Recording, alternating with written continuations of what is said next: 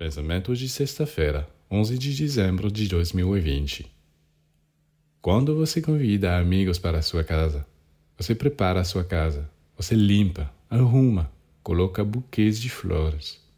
E quando seus amigos chegam, você lhes oferece o melhor que tem para fazê-los se sentirem felizes, dilatados. O que você faz assim com seus amigos, você deve fazer no plano espiritual com todas as pessoas que encontrar preparando um acolhimento para elas em seu coração e em sua alma, com os melhores pensamentos e sentimentos. Quando o ser humano consegue se manifestar para despertar apenas o melhor dos outros, será o início da idade de ouro na Terra. Por que não começar a dar suas coisas mais preciosas aos outros hoje?